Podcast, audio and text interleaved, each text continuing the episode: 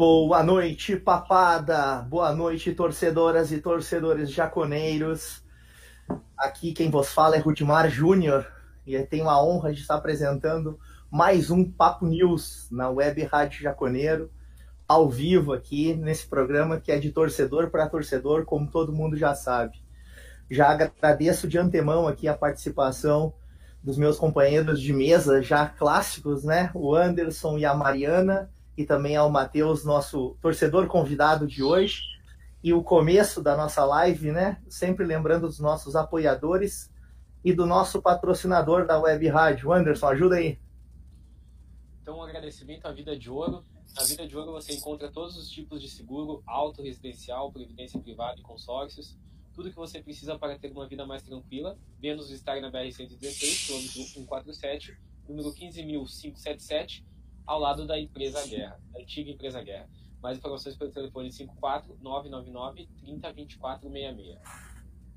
Beleza.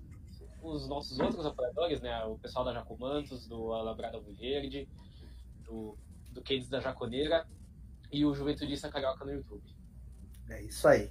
Também pedindo né, um apoio para todos aqueles que se interessam pelo nosso projeto e quiserem e puderem participar né, de alguma maneira. Ah, tem aí o nosso Pix cadastrado na tela, né? Quem puder participar, qualquer quantia, pessoal, é bem-vinda. Já está sendo usada para melhorias na rádio aí, devagarinho a gente vai criando uh, algo que tenha mais qualidade para você, torcedor jaconeiro, que merece, né? Uh, começando já o nosso programa de hoje, eu queria aproveitar, né, uh, que pedir as boas-vindas de todos e eu vou deixar por último, né, e não menos importante, o nosso convidado torcedor. Anderson, dá teu boa noite aí pro pessoal agora. Boa noite a todo mundo aí, torcedor, que a semana foi movimentada do Juventude. E vamos ver, tem bastante assunto pra gente falar hoje, então tem que dar uma agilizadinha pra gente não, não transformar isso num, num filme do Senhor dos Anéis. Mari, contigo. Boa noite, pessoal, tudo certo? Pois é, hoje tem bastante coisa aí para falar, para analisar bem. Jogo amanhã, então vai ser, vai ser uma longa conversa aqui. Mas só lembrando, Ruiz, né, que a galera que quiser fazer o Pix pode fazer também pela nossa e-mail, importante, né, que não conseguiu fazer pelo QR Code aí. Faz pelo e-mail lá, webradiodiaconeira.gmail.com. Sempre importante, né? Obrigado, obrigado pela lembrança, Mari. Matheus, mais uma vez bem-vindo aí à nossa live, né? Uh, queria que te apresentasse, contasse rapidamente um pouquinho da tua história e também se tem alguma história legal de algum jogo aí para nós. Boa noite, boa noite, Rudy, boa noite todo mundo, todo mundo que está escutando aí, pessoal do Juventude. Cara, meu nome é Matheus Pavanello, eu nasci em Caxias, aí que eu acabei me tornando torcedor, né? Pai, irmão mais velho, Pablo, Jaconeiro também. Não tinha Aliás, um abraço né, Pablo, né? Um abraço, abraço pro Pablo, cara, com certeza. Apesar de não merecer, um abraço para ele. e, cara, eu acho que todo mundo que nasceu nos anos 90 em Caxias, ainda mais eu criado no Jardim América, não tinha como não ser juventudista, né, cara? Se não foi, se não foi juventudista ali, não é mais. Não tem como ser diferente, né, cara? Então, eu resido em Santa Maria, cara, faz muitos anos. Eu fui embora de Caxias, eu era criança ainda, mas o amor pelo juventude ficou, né, cara? Não, nunca consegui pensar em trocar de time, assim. Foi. É algo meu já. Imagina eu sair de Caxias com 10 anos, eu acho, 9. era muito criança, sabe? E, cara, nunca, nunca houve possibilidade de não ser juventudista, sabe? E, cara, uma história de jogo legal, bacana, assim. Acho que eu vou citar o último que eu fui, cara, antes da pandemia, inclusive contra o Imperatriz. Aqueles 4x0 maravilhosos, aquele jogo. Renato Cajal, Deus da bola. Que, cara, eu tava com meu irmão, inclusive, antes do jogo, estávamos tomando uma cervejinha, né? O básico, pré-jogo. Meu irmão vindo de Florianópolis, diga-se de passagem. Ele de vindo de Florianópolis, eu de Santa Maria. Nós na Hércules Galó olhando o jogo cara, tomando uma cervejinha básica, né? Um pré-jogo tranquilo. E aí vamos no corredor jaconeiro mesmo, que talvez não seja né, o negócio que mais dá sorte para juventude, mas a gente foi, né? Vamos receber a galera. E, cara, eu com um sinalizador e uma lata na mão e o celular na outra. Filmando, pai, o celular, né? Tranquilo. Acendi o sinalizador, fiquei com uma lata na mão. O celular na outra e, cara, aquele sinalizador começou a dar um problema nele, que eu começou a fazer um troço absurdo, começou a queimar minha mão, cara, queimar, queimar, queimar, queimar. Eu tenho uma cicatriz até hoje, deu uma queimadura de terceiro grau, mas ao mesmo tempo eu não queria largar minha lata de cerveja e ao mesmo tempo eu não ia largar o meu celular. Deixei queimar o meu dedo, né, cara? Até hoje eu tenho a cicatriz daquele jogo. E mas pelo menos a gente subiu, né, cara? Isso que importa, é a parte mais importante da história. O resto é a gente deixa para trás poucos torcedores têm as marcas do acesso, né? Então, Exatamente. olhar nisso, né? Pessoal, se, se ninguém mais uh, se opor, eu já quero começar passando a nossa pauta de hoje. Tem bastante assunto e vamos tentar não ser prolixo, né? Vamos falar bastante disso, mas vamos tentar ser o mais objetivo possível para poder trazer mais informações para o pessoal. Uma quentinha aí que saiu nas, nas redes sociais agora foi que o Banrisul fechou um patrocínio master com Juventude até dezembro agora deste ano. E uma cláusula que permite ao Ju botar ele para baixo na camisa caso apareça um patrocínio de valor maior. Que seria daí o master a ser estampado no peito. A proposta diz que foi bem melhor do que as primeiras que o banco apresentou, mas a gente ainda não tem a informação de valor fechado. Mari, isso é uma boa notícia? Vou começar por ti e depois passar para o resto da mesa. Nessa situação, dinheiro é dinheiro, né, galera? Pelo menos para mim, eu acho que é importante a juventude fechar assim uma parceria com alguém, enquanto não aparece um, ainda mais com uma cláusula dessa, né? Liberando aí um, a vinda de patrocinador maior. Então é sempre bom, que bom que eles valorizaram o futebol de juventude, a gente não sabe o quanto, né? Não saiu valores, mas a primeira proposta deles eu achei muito abaixo, realmente, né? E pelo menos vamos esperar, esperar os valores que vêm, né? Sempre bom. Dinheiro é dinheiro, não adianta. É verdade. E aí, Anderson? Com as cláusulas ali, com essa, principalmente essa possibilidade de não ficar preso ao Banco como, como principal patrocinador e ter um espaço para mais, acho que acho que a notícia é boa, até porque assim a gente a gente é um pouquinho ressentido de um Banrisul que não valoriza muito o clube porque né, o valor que, que entrega é muito menor do que o do Granal, mas ao mesmo tempo ele acaba sendo um parceiro importante porque ele é a nossa única garantia. Porque a gente sabe que estando em Série A, B, C ou D, o Banrisul vai ser um patrocínio. Ele faz isso com todos os, os clubes gaúchos que estão dando competição nacional. E a gente sabe que hoje a gente está bem, mas já teve um momento bem ruim onde era difícil conseguir algum patrocinador master para a camisa. Então, não romper essa relação é interessante ainda mais sem ter a obrigação de manter eles como o carro-chefe, assim. Mas manter a parceria é importante. Acho que, a juventude não precisaria romper com o Banrisul e também não precisaria eh, aceitar qualquer coisa deles para continuar.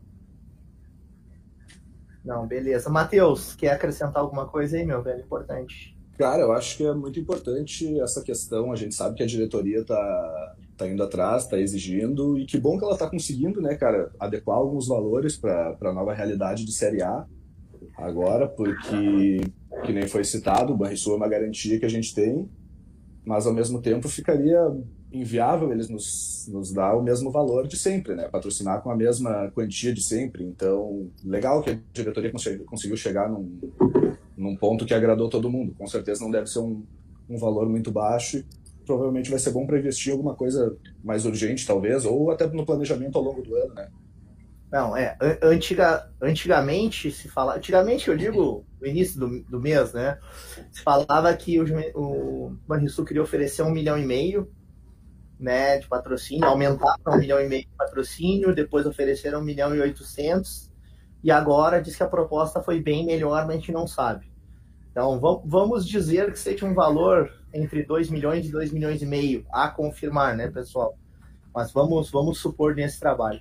Eu acho que é bom o Juventude garantir, né, com, com alguém que já está parceiro há bastante tempo e que teve com a gente algumas horas que, que foi ruim, foram ruins, né? E um patrocinador que, por exemplo, exigiu contrapartida de direitos de TV, né? Porque o Juventude pensando só nos times gaúchos que estão na Série A, por exemplo, o Juventude é o único time gaúcho que a gente não tem, que, que ninguém tem a garantia de que vai passar todos os jogos no Campeonato Brasileiro, né? E é onde né, tem a visibilidade. né? Seja num pay-per-view, seja TV aberta ou fechada. O Juventude ainda não tem o pacote dos, dos jogos, né? Todos, todos definidos. Então, tu ter antes de ter o produto final, tu já conseguir fechar um patrocínio importante, eu acho que foi bem legal. Na minha opinião, palmas para a direção nessa, nessa aí. Bateram o pé na hora certa e souberam também, entre aspas, recuar, se foi o caso, e fechar uma proposta interessante. Uh, alguém tem mais alguma coisa a acrescentar, pessoal? Não? Eu vou passar para a próxima pauta aqui também, que é uma eu vou pedir até ajuda para vocês, né?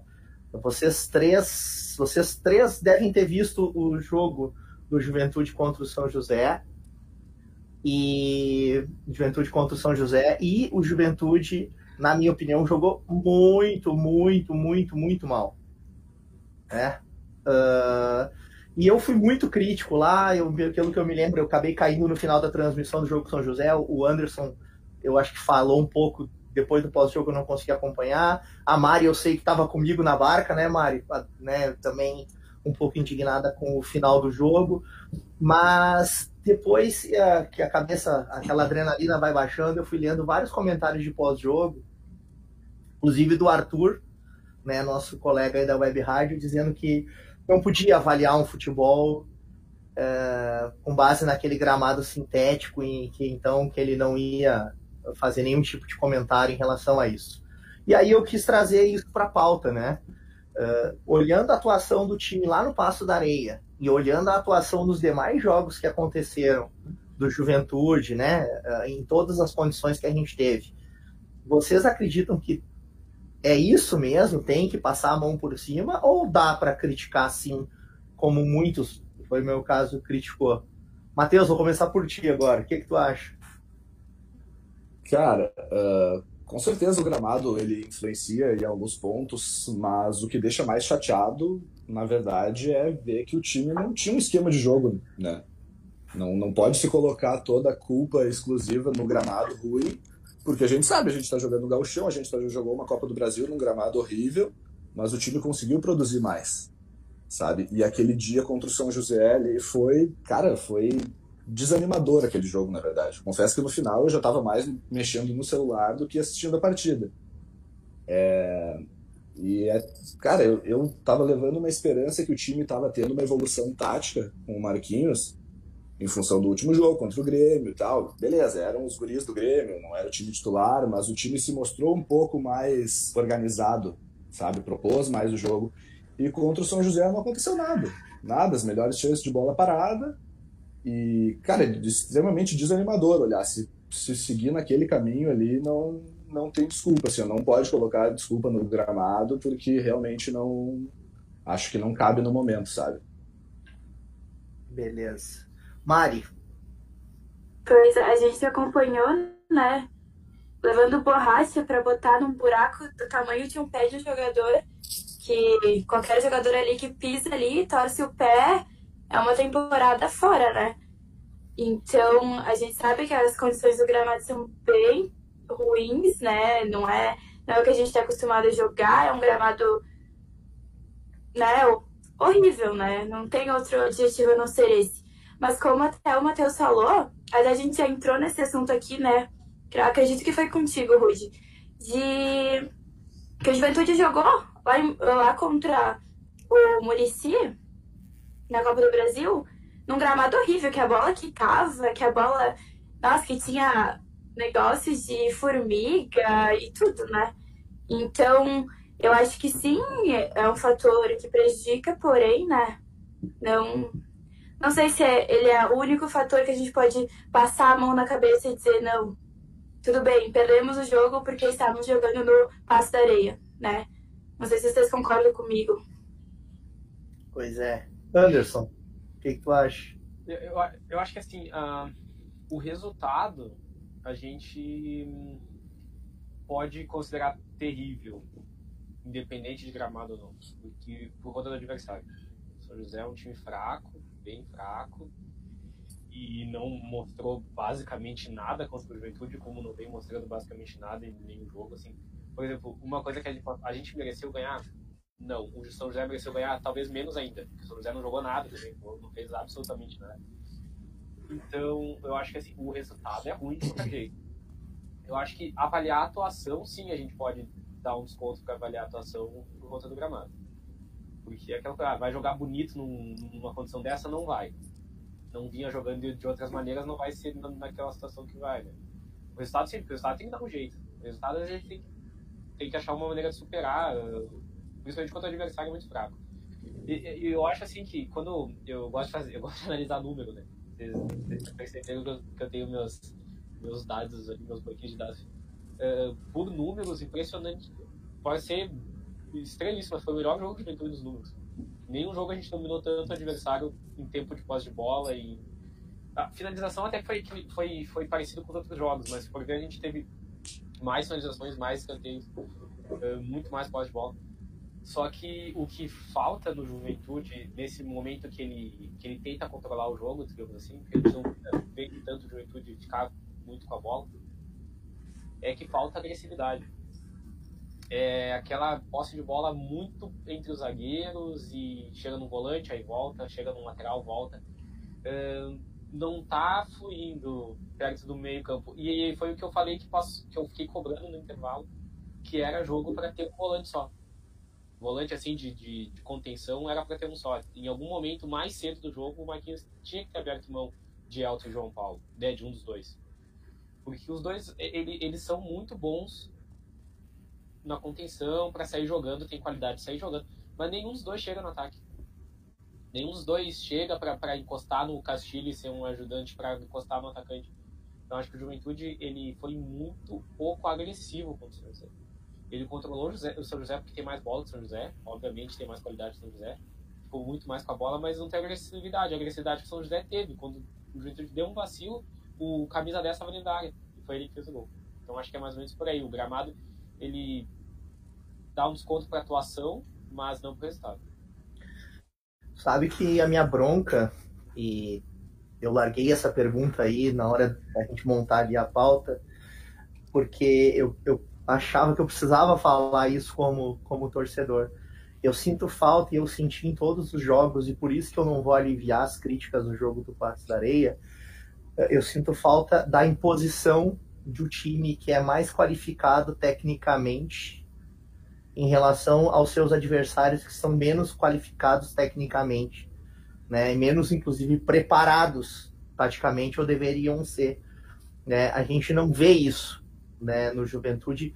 Uh, o único jogo que ele se impôs foi o 3 a 0 contra o Murici, mas aí, a princípio, eu acho que a fragilidade do adversário era maior do que a de outros adversários que também eram frágeis, como São José, Pelotas, uh, São Luís de Juí, que para mim ainda não, não sei, eu acho que teve bastante sorte aí, não foi à toa que perderam de goleada agora no último jogo minha, minha humilde opinião. Então, o que eu sinto mais falta é isso, sabe? É imposição daquele time que é, uh, ou deveria ser, não, é superior tecnicamente nas peças, né? Isso que é o que eu cobro, assim, e nem o gramado ruim vai uh, aliviar, na minha opinião, isso, né? Mas entendo quem, quem quer dar mais um voto de confiança em relação a isso. Eu eu acumulei, tá, pessoal? Então, para mim, continua precisando e é mais um jogo aí que o Juventude ficou devendo atuação. Se vocês me permitirem, eu quero passar já para a próxima pauta e eu vou, até para a gente ter um pouco mais de dinamismo, e Anderson, te prepara que tu é o primeiro a responder, hein? Uh, eu quero falar, o Juventude ele teve um jogador que tomou o terceiro cartão amarelo, que foi o Eltinho, né? E tá fora então do jogo contra a Moré amanhã às 8 horas da noite, lá na Montanha dos Vinhedos. E a gente não sabe bem quem é que vai no jogo, jogar no lugar dele, né? E aí, e aí a primeira pergunta eu já vou emendar a segunda depois. Tá? Os substitutos naturais seriam o Alisson ou o Rafael Foster, que foi contratado para ser já zagueiro ou lateral esquerdo, ou daqui a pouco algum outro aí que vocês achem que deva colocar. E além disso, né, pessoal, para botar junto aí na questão da mudança de time, a gente tem jogo quinta com a Imoré, segunda-feira à noite Caju e na quinta de novo Copa do Brasil lá em Goiânia contra o Vila Nova. Vocês acham que tem que poupar jogador? A gente tem jogadores com dois cartões amarelos na, no gauchão, que é o Kleberson, o Paulo Henrique, que milagrosamente está indo para o terceiro jogo pendurado, né? e o Castilho e o Mateuzinho. Ou vocês acham que poupar, ou fazer algum tipo de rodízio, ou tem que ir com força máxima mesmo? Anderson, tu é o primeiro aí das duas perguntas. Uh, assim, eu acho que a questão de, de poupar, ela, é, menos pelo cartão, eu acho. Eu acho que tem que ter uma noção assim de tem alguém que vai aguentar esse, essa sequência dos três jogos. Quem vai aguentar a sequência, quem tem garantia que vai aguentar, vai, sabe? Eu acho que se alguém tá ali meio. Eu acho que o, o suspensão do Eltinho foi uma mão na roda, porque o Eltinho ele não ia ter perna para aguentar a sequência, então ele já fica, já fica fora. Uh, e, e os dois reforços, a ideia é eles estarem disponíveis para jogar na Copa do Brasil. Então vamos lá. Se a gente pega. Se vamos pensar nas funções deles, né? Ali o, o Jesus provavelmente vai fazer um, um camisa 8, segundo volante. Então ele deixa uma, uma folguinha ali para João Paulo e Elton poder ir um pouquinho além ali. Se um dos dois ficar fora, tem um substituto de qualidade, porque a gente depois vai falar mais deles, mas o cara tem qualidade. E, e o, o Wesley, ele vai. Ele pode fazer tanto a extrema direita, por exemplo, para substituir o Capixaba, mas ele também pode ser um, ali um meia, né? Fazer a educação. Seria tipo um clone do Mateuzinho jogando, né? É, é eu acho que é, é parecido uh, o estilo. Então, eu acho que segura contra o Aimoré se alguém tá. Até porque o jogo vem jogando, repetindo muito a escalação, né? Não, não tá segurando ninguém, é o tempo todo a mesma escalação. Então, se alguém tá pra sentir, segura, porque não vale a pena perder, perder por lesão, né? Mas segura no primeiro jogo, Anderson? Aí depende. Segura se, amanhã? Se ele já tá. Se ele já tá assim num, num desgaste, já segura nesse. É, tem que, acho que a avaliação tem que ser tem que ser o quem que tá com condição melhor para jogar cada jogo. E, então, teu, na tua opinião, é força máxima? Sim, quem tiver tirando condição, força máxima. Quem tiver menor condição, vai. Aí tu olha pro jogo, tu vai, chega no Caju. Esse aqui até pode ir, mas se ele ir, ele pode não, não, não ter perna para jogar quinta. Aí não, porque aí, daí não é, aí ele não tá 100%. Se ele não consegue jogar esse próximo, ele tá 100%. E quanto à lateral, acho que vai ser o Alisson, porque o Foster deixou bem claro que ele é zagueiro. Né? Que uma, ele pode até numa improvisação, mas a entrevista dele deixa bem claro que ele vai jogar na zaga. E chegando agora, acho bem pouco provável que ele vai entrar. O Alisson vem entrando nos jogos, está mais acostumado. Acho que faz mais sentido ele ser titular. Beleza. Mari, perguntinha dupla para ti aí, então. Pois é, uh, falando do, da substituição na lateral do Eltinho, né? Até é importante a gente ter o Altinho na, no, no Caju, né? A gente sabe que o jogo de amanhã vale três pontos, mas o Caju é Caju, né? É aquilo que vale três pontos e depois a, a repercussão do jogo, né? Então é importante o Altinho estar tá preparado para esse jogo e também para a Copa do Brasil, que a gente sabe que é dinheiro no bolso, né? É jogo crucial aí para a juventude. Então acho que sim, o Alisson pela sequência vai ter uma chance seis de começar o jogo entre os titulares. Até acho mérito, né? Até porque o Foster disse que quer jogar de zagueiro, né? Que ele veio com a proposta de jogar de, zagueiro. Então, se ele se sente mais confortável, acredito que o Marquinhos vai utilizar ele na zaga propriamente, né?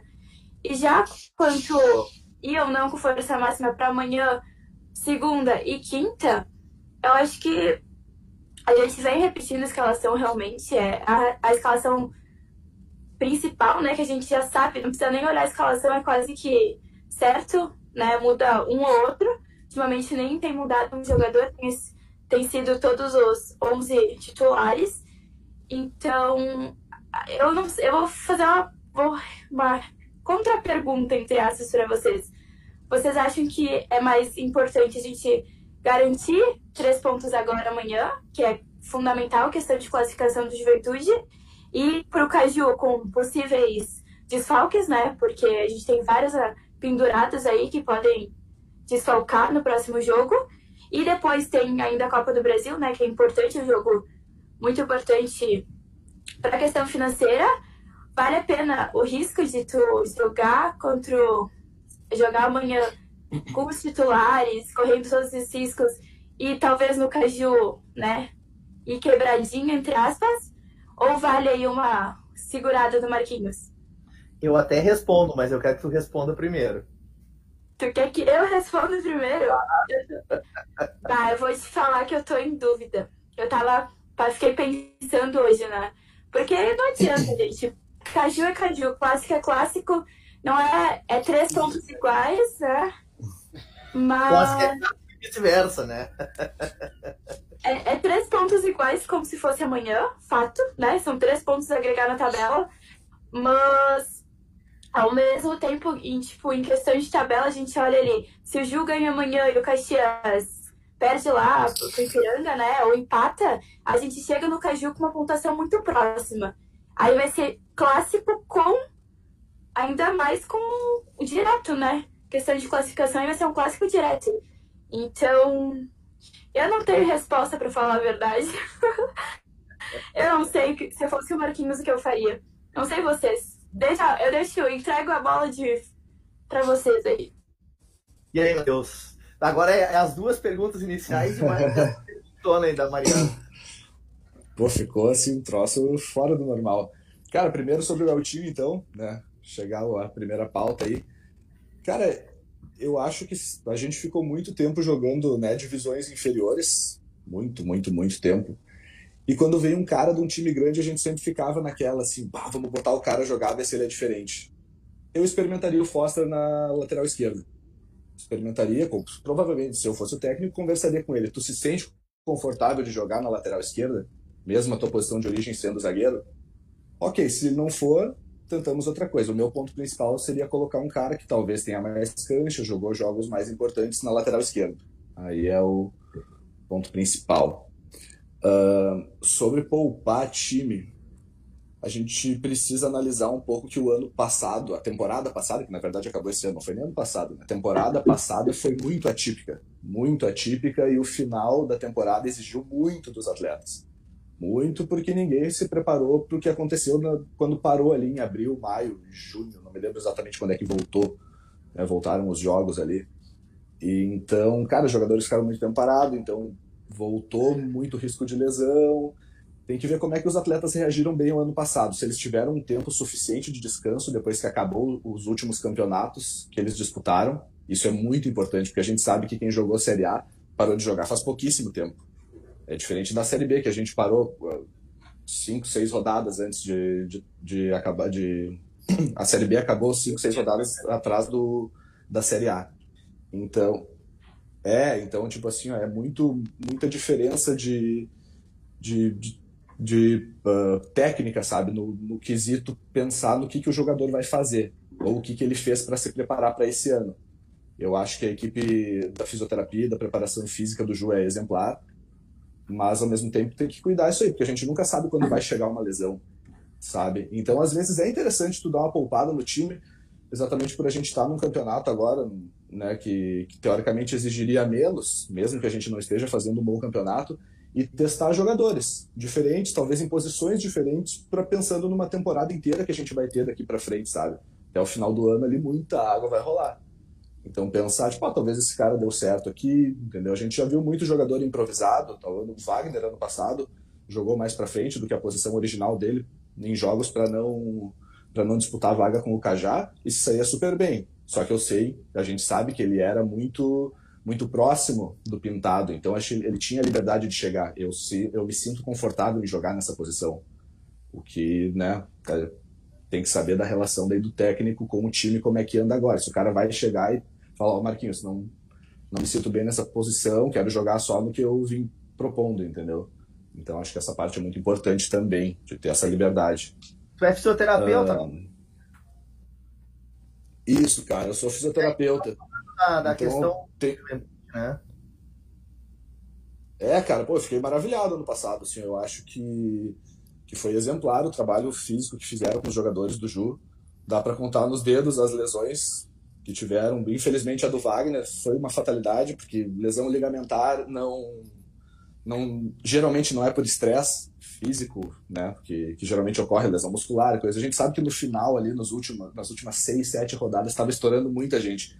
Cada jogo estourava lesão muscular de um, dois atletas. E ali, quando a gente estava jogando três jogos em dez dias, se tu tinha que parar o cara 15 dias ali, era muito, muito preocupante, sabe? Naquela reta de campeonato ali. Então, cara, eu acho que a ADM do Juventude foi exemplar, sensacional, assim, é um ponto a se destacar E realmente eles mantiveram né, a, mesma, a mesma equipe. Eu acho que para esse ano agora tem tudo para ser melhor ainda, com mais tempo de trabalho e menos correria, talvez, do calendário, né? Que ano passado foi um jogo muito, muito, muito acelerado, assim. Matheus. Uh, qual era a próxima pergunta mesmo? o Matheus, só uma coisa. No caso do Wagner, é, foi, uma, foi uma pancada. Inclusive, ele gerou a pancada, né? Ele deu a pancada e é aí que veio o, o, a lesão dele, né? Não foi aquela coisa de uma leve torção, foi de um impacto mesmo. Né? É, não, dos relatórios que eu vi da lesão do Wagner, foi que provavelmente ele já tinha uma lesão parcial do ligamento que rompeu ali. E, cara, uma hora ia estourar aquilo ali. Podia ser numa jogada boba, podia ser num, num escorregão. Aquilo ali ia estourar. Provavelmente ele já estava jogando há um certo tempo com, com um grau de lesão ligamentar. Não se sabe quantos por cento, porque não, não avaliaram antes, sabe? Não tinha como saber. Não tem como tu fazer um exame ali para ver o quanto tá rompido. Ninguém faz isso todo jogo, sabe? E aí quando estourou, já viram, bah, porque pela pancada que foi, não foi uma pancada tão forte a ponto de romper um ligamento, sabe? Então ele já devia vir de alguma lesão, algum desgaste que acabou estourando ali, ou alguma fraqueza perto da região ali que acabou deixando mais, mais sensível ali estourou em 50 segundos de jogo, se eu não me engano, né? Foi uma perda lastimável ali. Bom, as perguntas, Matheus, era com relação ao substituto Beltinho, a se a gente tinha que poupar jogador, fazer rodízio e força máxima. Isso. E aquela pergunta da Mariana ali, que é de um milhão de dólares, né? O que que teria que, se nós tivéssemos lugar do, do Marquinhos ou da comissão técnica, o que que teria que fazer, o que que era mais importante, jogo do Aimoré, jogo do Caxias, enfim, qual seria a, a montagem, né, de um esquema para esses três jogos? Pois então, os dois jogos do Gauchão valem, valem três pontos, né? Isso é muito importante. Uh, eu, o Aimoré a gente sabe que não é menosprezando o Aimoré, muito pelo contrário, mas nós temos mais força que o Aimoré. Nós temos um time mais qualificado. O certo seria nós ganharmos do Aimoré sem muitos sustos. Porém, a gente sabe que não está funcionando assim. Não está nem, nem perto disso. Então, cara, começo de temporada, não teve muitos jogos, a tabela está tranquila, força máxima nos três jogos. Não, não tem que se preocupar com o jogo menos importante, mais importante. Se alguém no jogo da Aimoré reclamar de alguma coisa, ok, é importante para o jogo do, uh, da Copa do Brasil na próxima quinta-feira. Infelizmente vamos ter que poupar no Caju, mas a minha teoria é que tem que jogar com força máxima, começo de temporada, os três jogos. Bom, uh, minha opinião, Mário, eu não vou pipocar, tá? Vou responder aí. A minha opinião, um time que está com nove pontos e ainda alme na, no Campeonato Gaúcho ainda almeja classificar, precisa fazer mais 17 nós temos Aimoré em Bento, Caxias em Caxias do Sul, uh, Esportivo em Bento e Brasil de Pelotas em Bento. É isso, né? O Brasil de Pelotas é fora. Não, é em casa, né? Casa. Isso, então assim. O, o esportivo é, é, engraçado porque é fora, mas vai ser onde a gente tá mandando jogos. Né? Isso, é isso. Então é em Bento, mas manda do esportivo, vamos dizer assim. A gente vai usar o vestiário visitante, né? Então, assim, a gente tem uh, os próximos quatro jogos, a gente, se a gente pensa em classificar no Campeonato Gaúcho, tem que fazer oito pontos, no mínimo. Seriam três vitórias e uma derrota, ou duas vitórias e dois empates. Então, sendo bem grosseiro, a gente tem dois jogos agora, tem que pensar em quatro pontos. O que, que eu faria, pensando em Campeonato Gaúcho? Joga para garantir os três pontos, tá? Joga para garantir os três pontos e depois joga um regulamento, vamos usar embaixo do braço, com o que a gente tiver de melhor no Caju, sabendo que o empate jogando no Centenário não é um mau resultado, ainda mais tratando de clássico. Querendo ou não querendo, eles estão com uma pontuação melhor que nós, estão mais encaixados, aparentemente, do que o nosso time. Então, eu faria isso, eu colocaria força máxima no jogo agora e, se precisar, joga por um empate, ajeita o time com o que tem de melhor, porque aí vem a, a segunda questão. A gente quer classificar na Copa do Brasil. Então, esse é o jogo principal e toda a organização que o Juventude tem que fazer é daquele jogo para cá. Daquele jogo para cá. Tá? Então, uh, é isso que eu penso. Agora, sinceramente, eu acho que não é isso que vai acontecer. Tá? Eu, eu não, eu não uh, duvido se aparecer Samuel Santos na lateral esquerda no lugar do Paulo Henrique, Eu não duvido, na lateral direita, desculpa, né? No lugar do Paulo Henrique, eu não duvido se o Kleberson parar de jogar para jogar na zaga, Vitor Mendes na dele e o Foster, tá? Uh, e o com Alisson na lateral esquerda. Eu não duvido que o Mateuzinho não jogue, como já não vem jogando, e nem o Castilho, né? E jogue Júnior Todinho, ou eventualmente, ou, ou, até o próprio Renan Bressan, ou Bochecha, tá? Eu não duvido disso, porque se a gente for parar para pensar, né? Uh, antes de começar o campeonato, muitos desses nomes que a gente está falando poderiam ser titulares uh, da posição. Então, eu não duvido que a gente entre pelo menos com os dois ou três dos que estão com dois cartões amarelos no banco para entrar contra o Aimoré só caso necessário, guardando uma força máxima do Caju. Não é o que eu faria, mas eu não duvido que isso possa acontecer, tá, pessoal? Alguém quer falar alguma coisa? Que eu vi que todo mundo sacudiu a cabeça ali. Falei bobagem? Um adendo, porque depois que a, que a Mari fez a pergunta, né, levantou uma... E aquela coisa do time e até que, do que o Matheus falou. Vocês estão me ouvindo bem? Baixinho. Sim, sim. Se der para aproximar mais. Tá, é que eu tô ainda com aquele problema do, do microfone. Uh, vou tentar falar mais alto. Uh, a que, é força máxima com que o departamento médico permitir. Departamento físico, né? Uhum. É, não é que força máxima significa exatamente que joga os 11, qual é o time do último jogo. Uhum. Força máxima pode ser que, ah, não dá pro, não dá pro Castilho. Tá, tá pisado já, já tá já tá sentindo. E pode continuar sendo força máxima sem ele, né? Aquela questão de Sim, não ter. Mas aí, vamos supor, o Castilho tá nos trinque. Ah, daí vai. Mas mesmo com tá poupado no Caju. Se, não, daí ele já tá poupado no Caju. Porque, gente, vamos falar real, o Caju, e isso aqui não é arrogância, vamos ser seriamente, o Caju vale muito mais para eles do que para nós. Para nós só serve para gerar crise. Porque se a gente ganha o Caju, a torcida lembra uma semana e depois esquece. O Pintado ganhou o Caju depois que na cabeça deles que dane-se se o Pintado ganhou o Caju, entendeu? Então, vale muito mais pra eles porque é o título do ano do Caxias. É ganhar o Caju. Ano passado nem isso eles conseguiram.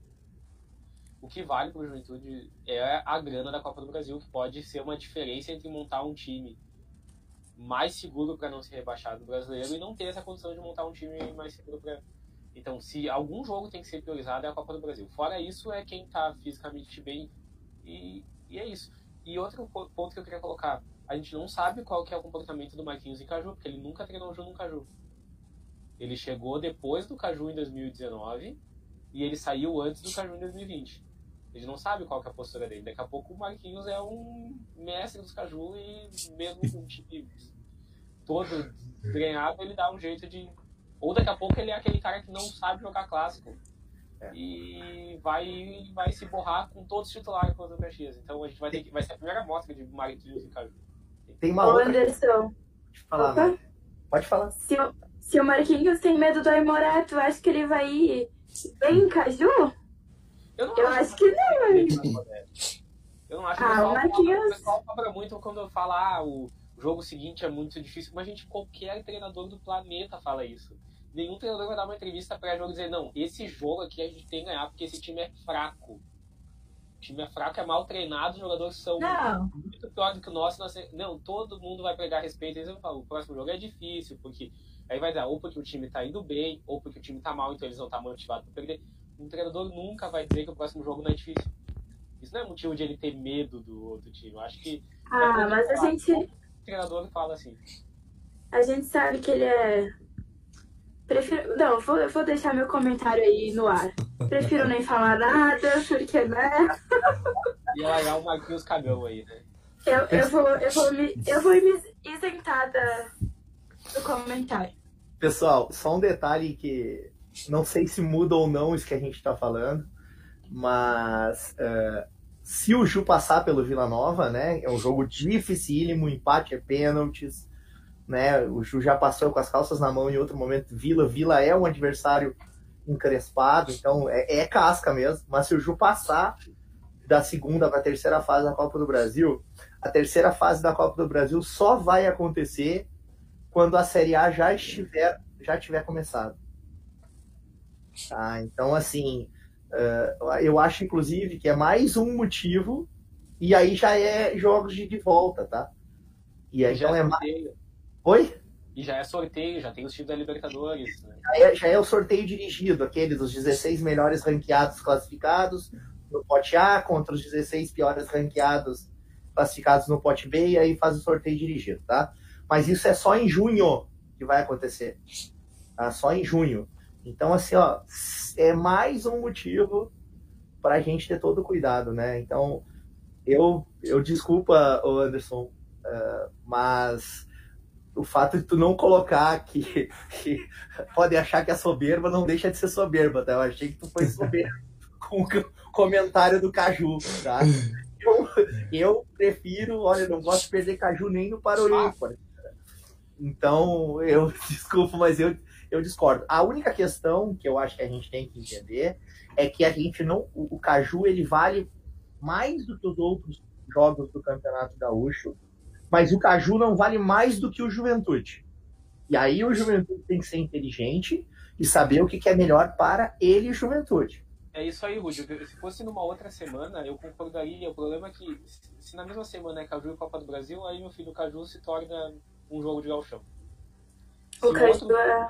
jogo da Copa do Brasil, o Caju vira um jogo de galchão. Se fosse Ju e Aimoré, Caju e Ju e Esportivo, aí beleza. Daí é foco no Caju e os outros dois jogos fazem. Mas o, o jogo do Vila é muito mais importante que o Caju. E se a gente pensar que o Caju é mais importante que o, o jogo do Vila, aí a gente está tendo o pensamento de Caxias e o pensamento de Caxias deixa um time na Série D. Então tem que ter. Não, não, mas o Caxias nunca vai, vai conseguir ter esse pensamento de qual é o jogo mais importante, se é o Caju um jogo da segunda fase da Brasil, porque eles nunca passam. então, então, aí tu também tá sendo injusta com os caras. Né? Um dia, quando os nossos netos ou bisnetos estiverem discutindo futebol, e isso acontecer, eles passarem para a segunda fase da fase do Brasil, aí eles vão poder comparar. Agora, nas próximas quatro ou cinco gerações, eu acho que isso não vai acontecer. Mari, o que, que tu tinha para complementar e para nós passar para a próxima pauta? Não, só para finalizar, né? Eu acho pegando tudo que vocês falaram aí, né? Pensando um pouco aqui, uh, cenário diferente seria se, se o nosso jogo da Copa do Brasil fosse antes, né? Aí seria um cenário totalmente diferente, muito mais melhor para o Juventude. Mas como a gente passa aí por um caju e depois pega uma Copa do Brasil, eu concordo plenamente com o Anderson que o Caju se torna um mero jogo e se a gente perder e passar na Copa do Brasil, não, não é relevante, né? O fato da gente passar na Copa do Brasil é importante para o orçamento do Juventude, para a sequência do ano do Juventude. Então, eu acho que tem que priorizar, sim, a, a Copa do Brasil. Antes classificar a Copa do Brasil do que classificar no Gauchão, né? Apesar da gente ver falando que Juventude tem que classificar, teria, entre aspas, que classificar no Gauchão em virtude de a gente estar tá sendo a terceira força do Estado, mas antes, Copa do Brasil do que chão, né, galera? Não, acho que quanto a isso não tem, não tem dúvidas, né? Matheus, mais alguma coisa que queria completar? Não, acho que só a questão, né? Acho que é bom agora a torcida não, não tá indo ao estádio, porque a gente sabe que o Juventude tem alguns corneteiros, né, cara? Não sei se eu me incluo nisso ou não, com certeza. Eu não conheço nenhum. Mas a questão de tu perder um clássico, cara, a cobrança da torcida é grande. Querendo ou não, lá, o Caxias está onde está, a gente está onde está, ainda é clássico. Ok. Mas, como todo mundo falou, o orçamento para o ano é muito mais importante, ou seja, vale muito mais. Mas e aí, tu perde um Caju, como é que tu vai jogar um jogo decisivo depois, sabe? Tem essa questão também. Então não dá para ir tão com, com o pé nas costas no Caju, mas também não pode fazer um não pode se arrasar tanto caso perca, entendeu? O que nem falaram, vai ser, um, vai ser um jogo de galchão, vai valer três pontos e é isso aí, não vai valer mais do que três pontos. É Cara, aí. eu queria muito que o Caju fosse no domingo, às 8 horas da noite. Às 10 não ia poder ser pela questão do Premier, né? Que eles não vão querer botar. A... Eles não vão querer diminuir o produto deles, né? Se eles compraram o Campeonato Gaúcho, eles vão querer passar os jogos que são televisionados em horários diferentes. Então, mas, mas a TV ter botado a gente segunda-feira e não no domingo às oito, eu acho que domingo às oito teria sido perfeito para nós, teria sido perfeito para nós. É, Rude, até, inclusive, o, o Pionero falou, né? O Pionero ou o Barbarote? Pionero. A gente joga num dia e viaja no outro. A gente viaja Sim. um dia depois do Caju. Sim, verdade, verdade. Mas é Goiânia, né, pessoal? Da, é, um, é mais tranquilo, vamos dizer assim, uma viagem para Curitiba, por exemplo. Então, né, tem, tem, tudo isso também. Oi, Mari. Ruth, repercutiu bastante aí a, nos comentários do YouTube. O que tu acha de a gente passar uns comentários aí? Não, pra... tu, tá, tu, tá com eles à mão aí, eu também tô com eles, mas se tu puder Quer tocar... começar aí? Tem não, não, vai, vai lá, aí. vai lá, vai lá. Tu. Depois a gente segue a pauta. Vai lá. Ah, o Fernando Buffon perguntou: Bochecha vai embora? Matheus Jesus acertou? E meia do Ceará vem também? Alguém quer informar aí? Passar. Acho que é a próxima pauta, né? Tô me equivocando, tô me equivocando. Tá na pauta. Então a gente já responde já daqui a pouco. Isso.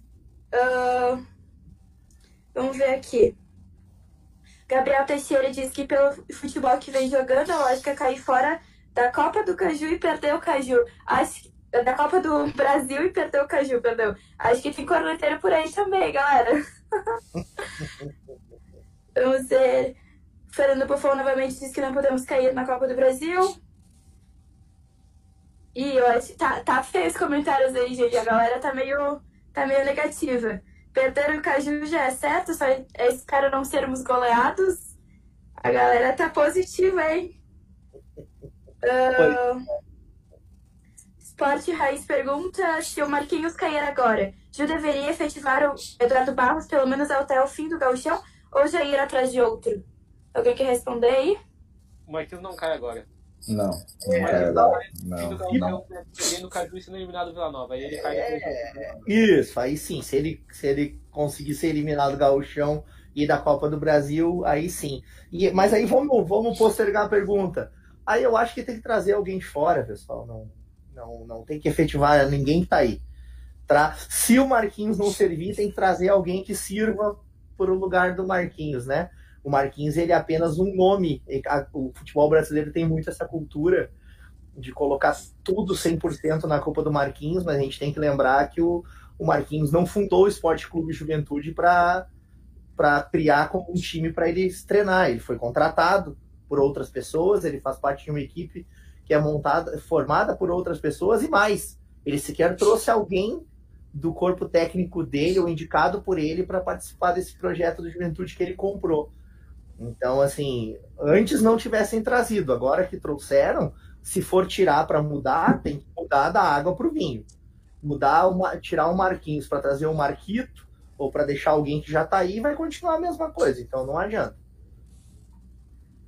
Mari, mais só... um... Tem, tem bastante comentário, mas você pode falar, Anderson. Perdão. Apareceu o Vink aí de novo, meu Deus do céu. Zimmerman, Vink, esses monte de defunto aí que aparece de vez em quando. Só falta o Julinho Camargo, esse aí ninguém oh, cita, né, cara? Nossa Senhora.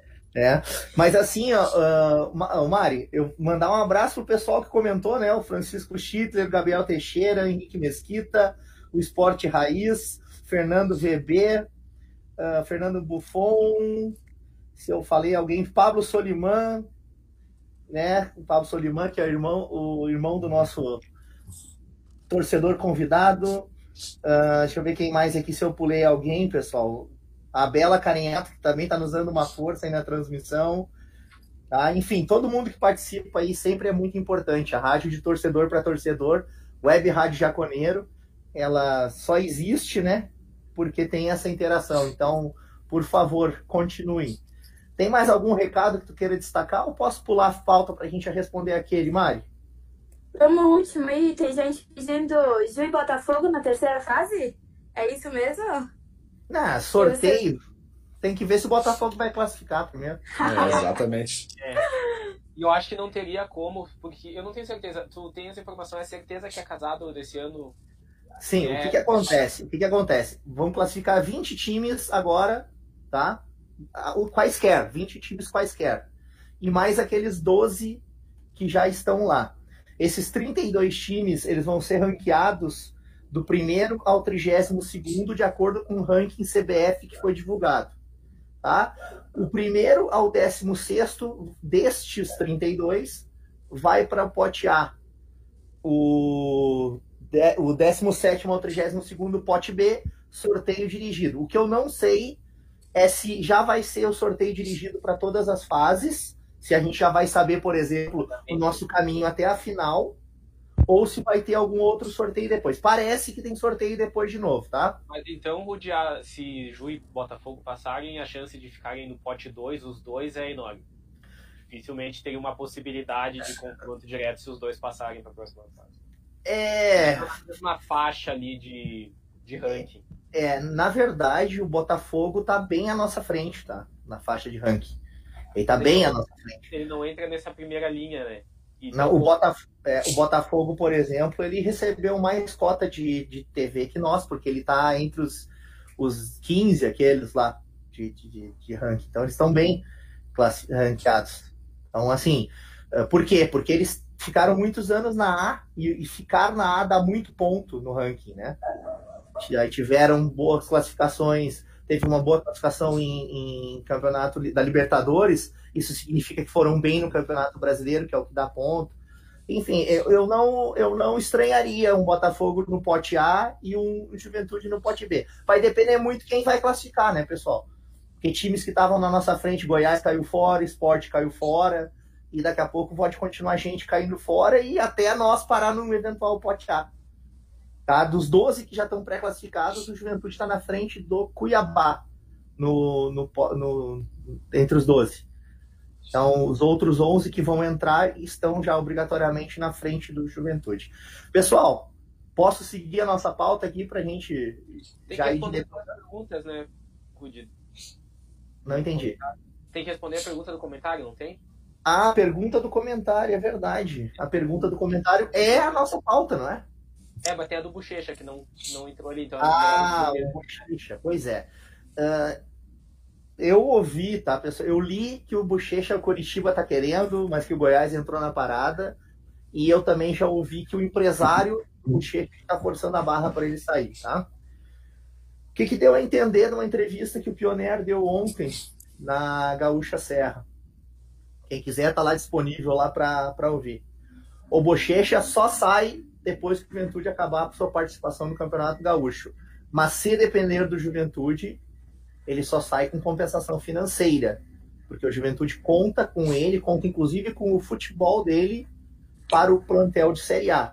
Eles acham que o Bochecha é técnico demais para dar carrinho no barro sintético do Passo da Areia, mas para jogar daqui a pouco no Allianz Parque ele serve.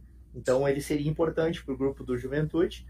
Então, para tirar daqui não é só ah, me empresta e não. Não paga o pila aí, compra o percentual do passe, tá? Isso é o que, que tá dando, tudo tá dando a entender. Não esperem o Bochecha saindo de grátis do Jacone, mesmo com o empresário forçando a barra, tá? O empresário dele deve estar tá achando que é melhor ele jogar 20, 25, 30 jogos numa série B e ter visibilidade de B, do que daqui a pouco jogar 15, 18, 20 jogos pela metade numa A. É por isso que o empresário deve estar forçando a barra, tá, pessoal? Mais alguém quer complementar aí? É isso aí mesmo. Beleza, então. Posso passar a pauta aqui, turma? Vai lá, vai lá. Então vamos lá, tá? Uh, foi falado, inclusive, na pergunta, tá? Uh, sobre as contratações confirmadas ou faltando detalhe. Tá? O Matheus Jesus Uh, li agora, um pouquinho antes da gente começar a live, que o Corinthians deu o sinal verde, tá? E, e, e o Matheus Jesus vai ser liberado por empréstimo para o Juventude. Falta um pequeno. Já fez exame médico. Só tá. falta Isso. Uh, também foi falado que tem alguma questão contratual envolvendo uh, bom comportamento, que o Juventude quer botar uma cláusula de que se ele não se comportar direitinho, o Juventude devolve ele sem ônus. Então, talvez esteja faltando só alguma assinaturinha ali e tudo, mas talvez dê tempo de botar ele no bid e inscrever ele no Campeonato Gaúcho, tá, pessoal? Matheus Jesus, ele vem do Corinthians por empréstimo, é canhoto, joga de volante e meia. Ele estava no Red Bull Bragantino, o último time que ele jogou. A outra contratação, essa aí sim já já tá no no bid, tá? Já tá inscrita pro Campeonato Gaúcho. Oi? É o contrário do Jesus. Ele já tá escrito, tá no bid, mas não tá em Caxias ainda. Isso, Isso. não tá em Caxias também, porque parece que tem algumas coisas aí para acertar. É o Wesley, tá? Meio campista. A gente já conversou que ele joga mais ou menos como o Mateuzinho, pode jogar de meia, meio atacante, extrema ali pela caindo pela esquerda, né? Apesar de ser, ser destro. Ele é Oi? canhoto pela direita. Canhoto pela direita, beleza. Tá? Então ele vem por empréstimo do Ceará, que inclusive vai pagar cerca de 60% do salário. Tá? Não, é bastante, tá, pessoal? Então, assim, essas contratações aí, o que, que vocês acharam? Boas ou nem tanto? Vou começar pelo Matheus. Cara, uh, voltando ao que eu citei antigamente, né, dois, dez minutos atrás, o Juventude a gente estava acostumado a trazer jogadores de um nível tático muito baixo. Muito, muito baixo. Uh, talvez chegasse no ano dois, três jogadores que a gente tinha ouvido falar, que já tinham jogado bola ou não. Chegava sempre, né? Só da segunda divisão do Paulista, o pessoal que jogou, talvez o Paulistão ali não tinha mais calendário. O nosso pessoal foi lá, sondou, fez e trazia, né? Alguns até bons, até alguns jogadores satisfatórios pelo nível provavelmente que a gente pagava de salário. Agora o negócio, né, uh, subiu vertiginosamente a, a, quantidade, a qualidade que a gente precisa de jogadores agora, né? Uh, de uma série C para uma série B, talvez não tivesse que ter uma, uma subida de qualidade tão grande quanto a gente precisa de uma B para uma A. Então a gente acaba sondando, acaba tentando fechar parcerias, por exemplo, o empréstimo do Wesley vindo do, do Ceará, que ouvi falar que o salário dele era astronômico, astronômico mesmo, passando né, de 200 mil reais, era muito dinheiro, muito, Mateus, muito dinheiro. Ele é a maior absurdo. contratação da história do Ceará. Tá? Exatamente, 4, 4 milhões e 400 mil reais o Ceará desembolsou para ter ele, né? Tirou é um bom dinheiro. Então, tem ele história milhões em salário do tempo é. que ele tá lá.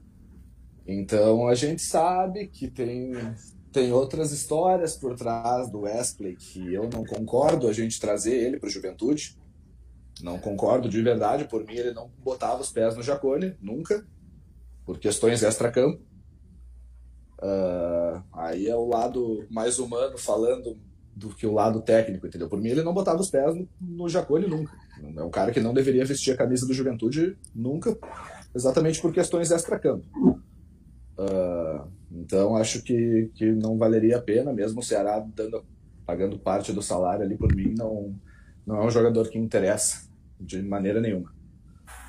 O Matheus Jesus já acho que é um nome legal, um nome bacana, não pelo nome dele ser Matheus, na verdade, não, eu acho que por causa Achei que ia dizer que era nome de craque, só o que falava. Não, né? cara, eu sempre fui péssimo no futebol, cara. Na verdade, é nome de pereba, na real, entendeu? Então. Mas o Matheus Jesus já é uma, uma opção mais interessante, cara, para alguma vaga que esteja mais. Mais carente. Não digo mais carente no Ju, na verdade, né, cara? A gente está tendo bastante opção agora em várias. E eu acho que a gente não está nem sabendo usar, a gente não está dando tempo de jogo necessário para diversas posições que trouxeram reforços.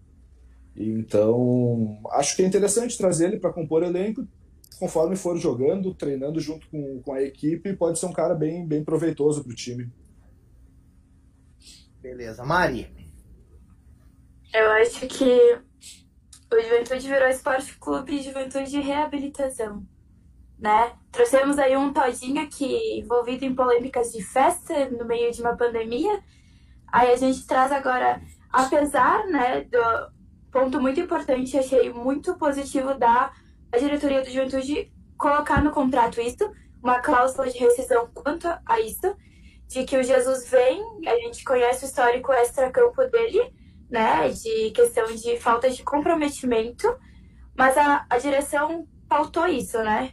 Ruim seria se a direção falasse, não, vem sem cláusula, vem, vem jogar. Aí ele com um comprometimento baixo, sem render no time continuasse no time, né? Mas isso é, é um fator muito positivo que a diretoria trouxe isso, faltou isso, né? Mas a gente conhece, esperamos que ele tenha mudado, que ele chegue no juventude com vontade de jogar e agregue muito ao time, é o que a gente sempre torce, né? E do Wesley, a gente vai entrar mais no assunto posterior, né?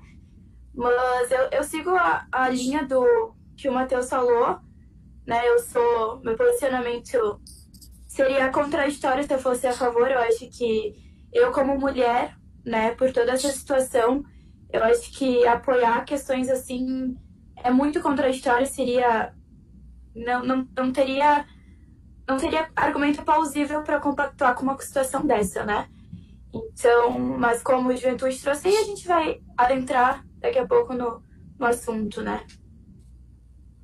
Anderson, quer acrescentar? É, assim, quanto a parte do, do extra-campo do, do Wesley, eu, eu não preciso acrescentar nada do que foi dito, assim, a gente já falou um pouco disso ao longo do, últimos dias, já colocou nosso posicionamento e, e, e eu acho que, enfim, né, tem essas situações delicadas ali. Eu quero falar do Wesley do campo, porque uh, eu particularmente lembro pouco dele jogando, assim, eu, te, eu vi bastante jogos da Série A no passado, e não lembro, vi inclusive jogos do Ceará, e não lembro dele jogando. Então eu não sei se ele estava em campo ou se ele simplesmente sumia nos jogos. Mas o que eu sei é que a torcida do Ceará tá dando risada e tirando sarro da gente por ter trazido ele.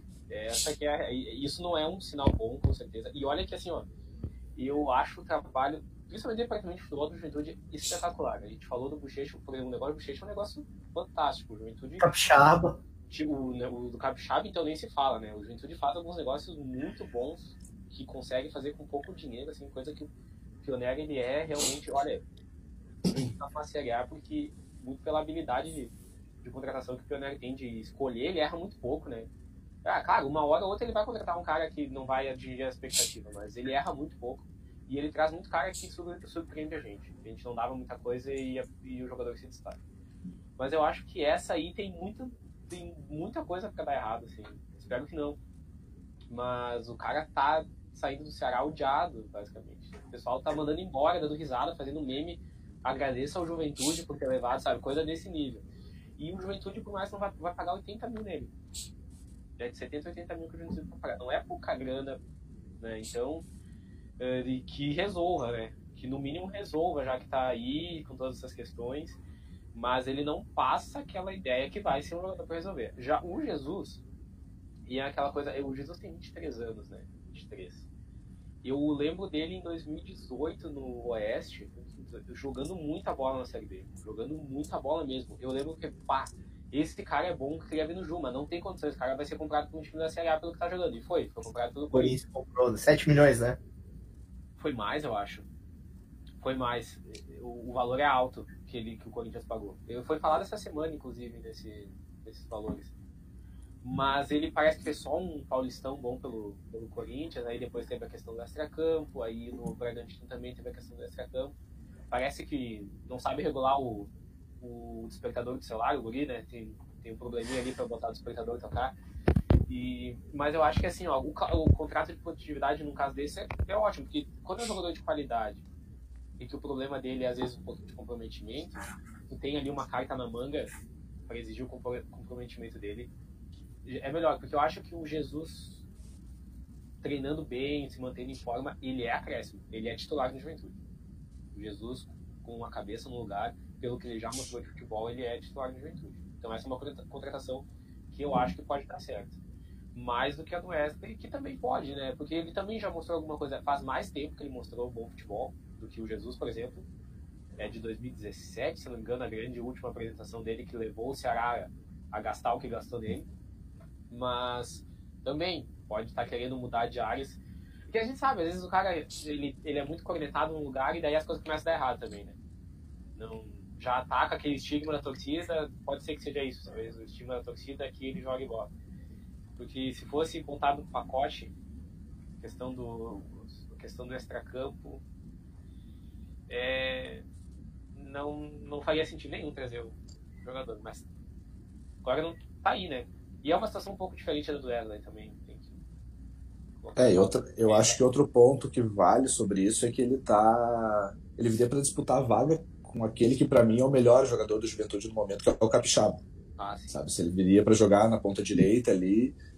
Então, beleza, talvez fosse um bom reserva pro Capixaba, mas eu realmente acho que pelo valor pago por esse valor, nós teríamos que trazer um titular, sabe? Para alguma posição mais que tivesse com mais emergência no momento. Acho que esse é um ponto que se destaca. Eu fico pensando que se esse Pereba ganha 200, 200 e poucos mil, Não. quanto é que vai ganhar o titular, cara? Exatamente, é, é, muita grana. Mas é que esse cara surgiu, o salário dele é alto porque ele surgiu como uma grande promessa, entendeu? E aí, até fechar o contrato dele, ele vai ter que receber isso aí. Só que daí, então... assim, o, o, eu vou falar umas coisas rapidinho que o Pioneer falou na entrevista ontem para Gaúcha Serra, tá?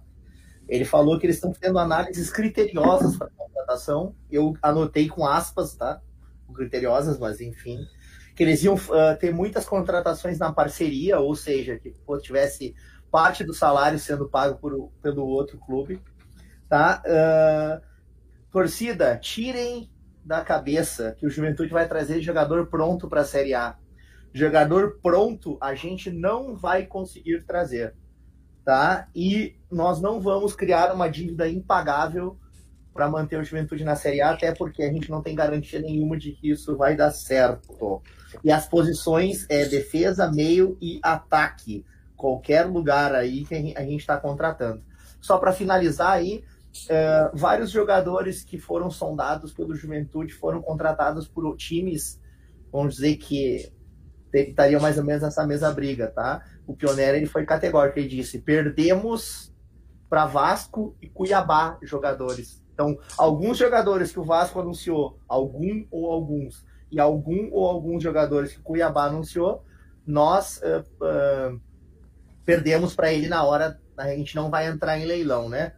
Ah, assim, eu, eu vou dar minha. Se a gente entrar é, no leilão com esses times, não tem como. Se a gente entrar é, no leilão com esses times, a gente vai perder sempre. É, então é bom, faz, fica lá, negocia e, pum, se der, deu, se não der, deixa para eles. Uh, antes de eu falar especificamente a minha opinião em relação a isso, a gente já está com mais de uma hora de live, mas tá legal, vamos levar mais um pouquinho. Nós já estamos chegando para os nossos finalmente mesmo, né? Eu só queria falar que uh, vocês três né, são uns baita de uns corneteiros. Tá? Eu larguei uma eu larguei uma enquete no Twitter da rádio mais cedo. Ela vai, acho que até a meia-noite e pouco, tá? Perguntando o que que achar a, a torcida do Juventude achava. Tá lá no Twitter da Web Rádio Japoneira. Tá? E a resposta, por mim só viria o Wesley. Não recebeu nenhum voto. Tá?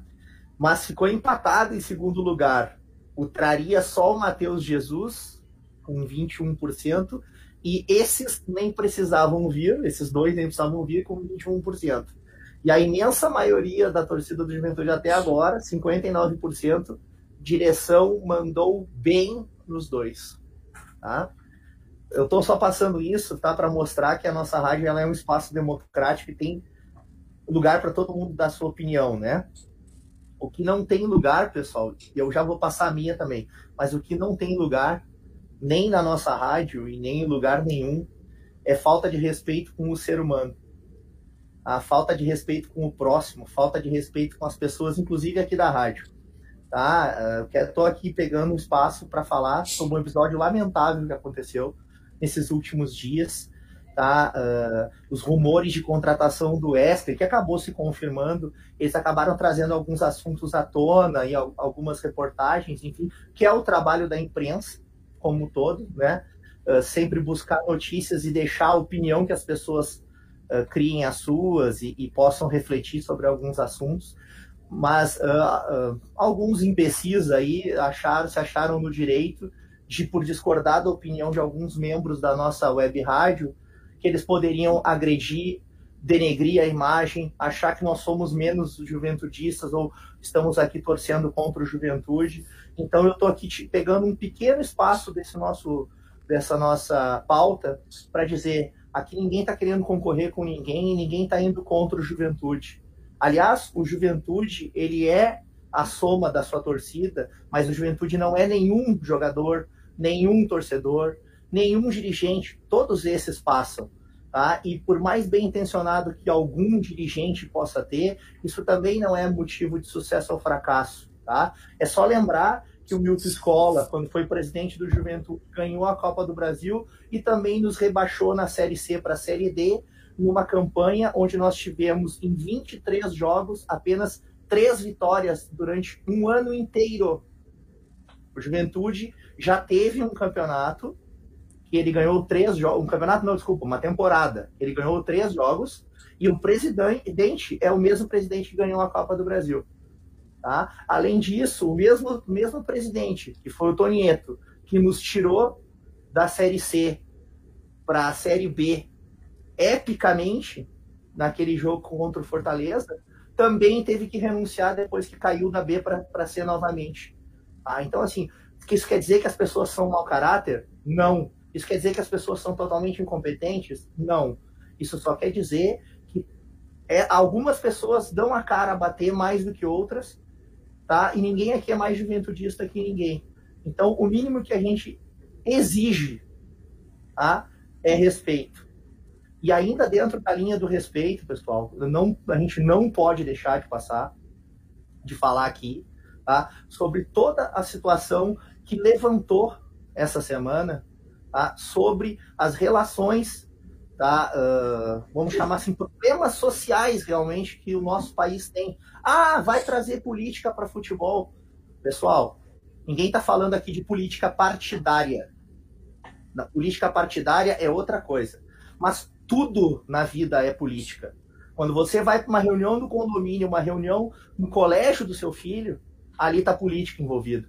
Política está na vida e não diferente está no futebol também, tá? Político é política é o lugar do contraditório. Então sim, vai ter assuntos que vão ter cunho político, mas isso não quer dizer que seja político partidário. Tá? O Brasil tem um problema social, inclusive eu quero passar a palavra aqui para nossa representante feminina aqui no nosso debate, a Mariana, que fez um trabalho muito legal com algumas estatísticas a respeito desse assunto. Mari, se eu me estendi demais, te peço desculpas, mas eu precisava fazer esse desabafo. Não se estendeu, Rudi. Concordo totalmente com a tua fala. Acho importante a gente abrir esse espaço da web rádio para isso, né? Afinal, a gente trata aqui de futebol, mas o futebol, como tu mesmo disse, ele está envolvido num contexto social. Ele não é a parte da sociedade, né? Ele está incluso na sociedade. Então, uma coisa cai dentro da outra, né? Então, antes de eu entrar no assunto, do levantamento aqui que a gente vai trazer, eu só quero fazer uma ponderação inicial de que uh, eu, eu acredito que eu posso falar também pela Bela, que somos as duas uh, mulheres do projeto da Web Rádio. Por né? enquanto.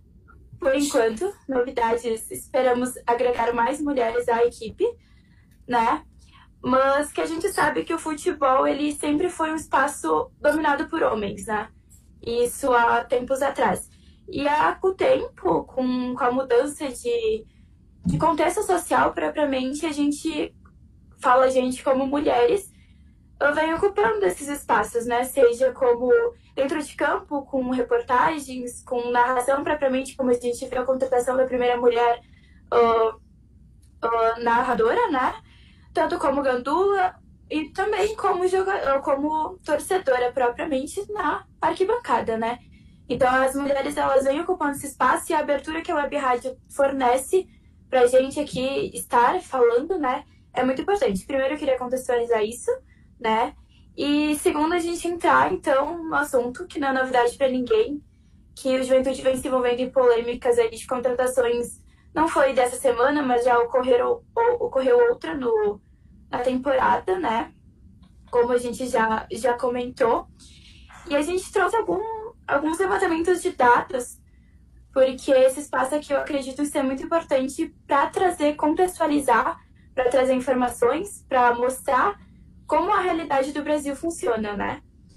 Então, propriamente, com certeza a pauta aqui uh, é da violência contra a mulher. A gente, eu acho que eu não preciso nem citar, mencionar, eu acho que o torcedor está ciente do que aconteceu na, na contratação do extracampo de um dos jogadores contratados efetivamente pelo Juventude, né? E surgiram inúmeros comentários, como o Rui disse, uh, agressões propriamente uh, pela internet com a web rádio ou com também uh, direcionado a participantes diretamente, né? Então eu trouxe alguns dados. Eu deixo aí, são dados retirados de artigos, retirados de reportagens. Quem quiser pode solicitar, manda um DM lá para o Insta da Web Rádio, manda um e-mail, seja como for. Chama Pode se um tiver... No Twitter também. Exa exatamente. Uh, quem tiver curiosidade em saber, a gente tem todos os links e todos, o entre aspas, que eu vou trazer aqui. Então é só, só mandar. Inclusive, né, falando sobre isso, uh, foi a, como a gente é uma rádio de torcedores, né, a gente sempre disponibilizou esse espaço para o torcedor que tem opiniões contra ou opiniões a favor, concordam, discordam, para estar aqui, né? Então, quem quiser, foi dada essa abertura em comentários, né? De quem quiser participar, quem quiser debater propriamente de forma humana, digamos assim, né? De forma como foi colocado, como foi exposto, tá o convite aberto, né? Eu acho que vocês concordam comigo que o convite o convite está feito e quem quiser, o espaço está aí. Bom, então vamos.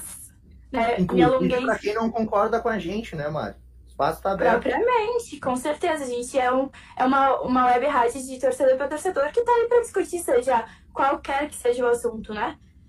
Então, me alonguei. Se tu, Ruth, te alongou demais, acho que eu aqui passei dos limites. Mas vamos lá. Uh, começando, né? Introduzindo, a gente pode falar sobre a denúncia. A gente sabe que há cinco anos atrás, mais ou menos, uh, foi uh, veio a Lei Maria da Penha, né, que foi importantíssimo para a questão da mulher, da violência contra a mulher, porque a violência contra a mulher ela não é nova, ela não é de hoje, né? Ela vem de muito tempo, só que antes era comum, era normal a violência e a mulher não tinha o local de fala dela para denunciar isso. Né, a gente viu que, como a Lei Maria da Penha, em 2016, e posteriores legislações que falaram disso, uh, foi um crescimento exponencial né, de denúncias de mulheres que se sentiram seguras, uh, viram que teve, elas possuem um espaço para fala, então isso é, é, é um fato, né? Mas, apesar disso, eu trouxe aqui um, um entre aspas, de uma, uma reportagem do UOL, né? Que diz o seguinte: eu vou abrir aspas para deixar como o texto mesmo diz.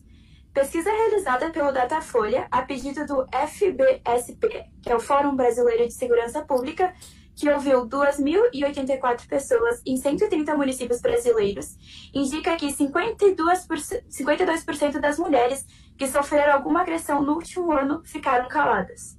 Esse dado né, inicial mostra pra gente que, apesar de tudo que a gente sabe que uh, as mulheres tiveram um lugar de fala maior, tiveram como denunciar essas agressões, ainda é pouco. Ainda uh, mais da maioria, 52%, não denuncia, sofre agressão e não, por inúmeros motivos, não vai à delegacia, não vai ao fórum, que seja, fazer essa denúncia, né?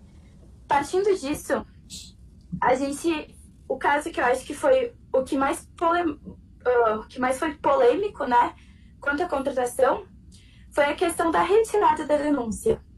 Né? A gente sabe que há possibilidade, sim, de retirar a denúncia, a mulher pode voltar ao, ao local onde ela fez a denúncia e retirar essa queixa. Eu vou colocar aqui falas, certo? Ah, de mulheres que sofreram nenhuma, mas várias agressões e falas delas, ditas por elas, que está num artigo disponível na Cielo, certo? Eu vou abrir aspas aqui. Como eu nunca tive para onde ir, sempre que eu ganho é pouco. Eu trabalho com limpeza. Meu salário é de 275 reais. Eu tenho uma filha, o pai não dá pensão. Eu não tenho meio de sobrevivência. Fecha aspas. Trouxe mais uma também, importante. Abre aspas. Eu não consigo me libertar desse choque que eu tive. Eu não consigo me separar dele. Eu não tenho como viver sozinha. Eu não tenho ninguém. Eu só tenho a minha menina de 14 anos e eu. E só o que eu ganho que não dá para pagar o aluguel e não dá para sustentar ela. Não dá para nada. Fecha aspas também. Eu acho que eu não preciso acrescentar nenhum uma vírgula a mais quanto a esses comentários, né? Que, uh, pelo menos para mim, no meu, para o meu interior, é muito chocante, é muito, né? Dá esse suspiro que a gente, que, que eu dei, assim, depois de ler, porque a, a fala delas fala por si, né? E para continuar, uh, questão também uh, da da retirada da queixa, diz assim: é um link de notícias de Dourados e região. A grande maioria registra o boletim de ocorrência, volta à delegacia após um tempo diz que quer retirar a queixa. O termo usado por elas é esse. Ou elas vão ao judiciário, mas a grande maioria nessa hora procura a delegacia. Volta, diz que não quer mais, que perdoou ou se separou do marido. No caso das mães, muitas não querem ver os filhos presos. Elas querem que a gente dê um jeito, uma lição no filho, mas não querem ver ele preso. Elas falam assim: quer que a gente dê um susto. Os outros casos são em razão da dependência econômica, emocional, são vários fatores que levam a mulher a desistir. Faltando nisso, eu vou só acrescentar um comentário de que, uh, por mais que eu, Mariana, minha opinião aqui, seja que nenhum argumento é plausível para uma agressão, seja psicológica, seja física, seja quaisquer que ela seja, a gente tem que ver, a gente tem um contexto por trás de cada agressão. Um, motivo, entre aspas, que levou à agressão, né?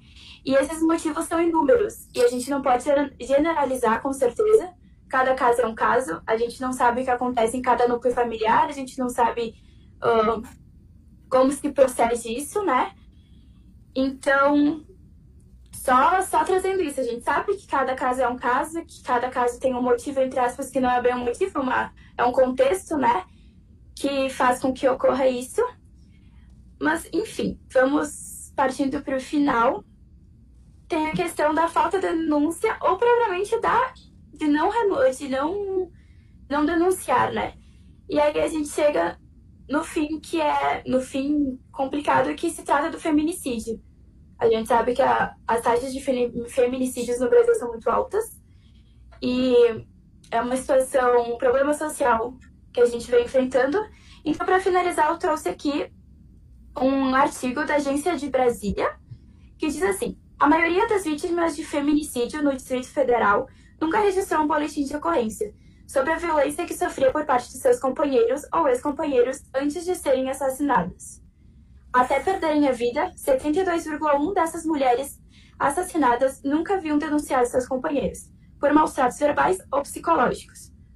Fechando isso, eu trago aqui, como o Ruth comentou, né, propriamente, que muita gente relaciona o futebol à parte da sociedade. Muita gente quer separar o futebol como se o futebol fosse futebol, como se os problemas sociais fossem os problemas sociais. Mas a gente, a questão é que a gente não pode separar isso. O futebol tem muita influência e tem é uma voz, né? É um porta-voz para o combate dessa violência. Eu posso citar um exemplo, assim, Mari, mero Mari, exemplo? Mari, Oi? Eu vou, eu vou só pedir por conta do nosso tempo que a gente tem também, fazer um fechamentozinho. É importante a gente deixar esse recado esse tempo, mas é importante fazer o fechamentozinho sim. para a gente também não fech- se alongar e fazer o fechamento, tá bom? Aham, eu já tô fechando. A questão última, né, é que esse exemplo aí de, por exemplo, quanto o futebol influencia na vida das pessoas, a gente pega uma criança que frequenta um estádio, que, que vê noticiários, né, a partir do momento que ela relaciona a figura de um jogador, que é uma figura pública, que a- abre mão da vida dele particular de alguns aspectos em prol, né, de ser virar jogador, qual a influência que esse jogador com um histórico de agressões, com um histórico ruim, né, de propriamente violência da- contra a mulher, qual é a o que essa criança vai levar para ela, né? Eu acho que esse é, é um, é um exemplo que pode fechar propriamente a nossa fala, né? É um assunto que pode ser muito mais debatido, é um assunto que deveria ser muito mais debatido a fim de diminuir esses percentuais, que a gente trouxe aqui um números assustadores, números que, né? Mas que eu acredito que deixa, deixa aqui o nosso recado, né? Que não se trata de questão política, partidária, como o Rudy disse, e sim de uma questão social. A violência contra a mulher, ela não é de direita, ela não é de esquerda, ela não é de qualquer um dos dois lados, entre aspas, né? Ela é, sim, um problema social de todo mundo, ou ao menos deveria ser um problema social de todo mundo. Todo mundo deveria se preocupar com isso. Então, encerro aqui, deixo aí o meu uma observação, me estendi demais, mas é que o assunto faz com que a gente fale, né? Mas basicamente é isso. Eu acredito que vocês querem acrescentar o comentário, enfim. Não, Aí pessoal, é com vocês. É, não, já para passar para as despedidas finais aí para cada um de vocês, mas eh, como eu estou aqui como âncora da rádio, né? Eu quero aqui pedir desculpas aí em nome da rádio se alguém achou que a gente estava passando algum tipo de fake news ou querendo uh, avançar um pouco mais no assunto, né? A gente deu uma opinião em cima dos fatos que a gente tinha levantado, uma vez que o próprio Leonardo Benini verificou que toda essa questão tinha não tinha tido queixa, tinha sido retirada, a, a rádio se retratou. Ah, e isso que foi colocado aqui é importante apenas para a gente lembrar né, de toda a questão social que tem. Ah, e bola, bola para frente, vamos lá, e não vamos deixar de apoiar né, todas as causas que a gente pode considerar justas, tá? Anderson, quer dar tuas, tuas palavras finais aí?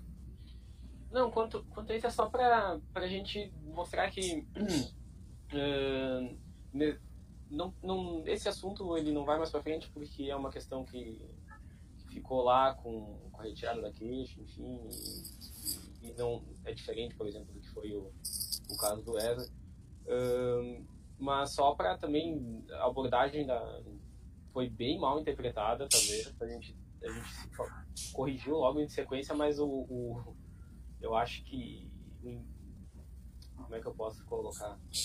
A repercussão que deu foi fora da, da curva também né? Não ninguém em nenhum momento colocou questão política no, em nenhum momento. Para quem acompanha a rádio há mais tempo sabe disso que não não, não foi colocado, só uma questão mesmo de, de ser contrário, uma questão de, de, violência. Mas nesse caso do Wesley, a gente já percebeu, a, do Wesley, não, do Wesley, ainda os nomes são parecidos, na verdade.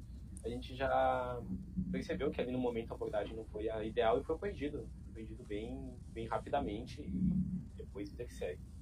Isso aí. Matheus, quer dar a tua despedida? Cara, uh, obrigado pelo convite. Foi um prazer estar aqui com vocês.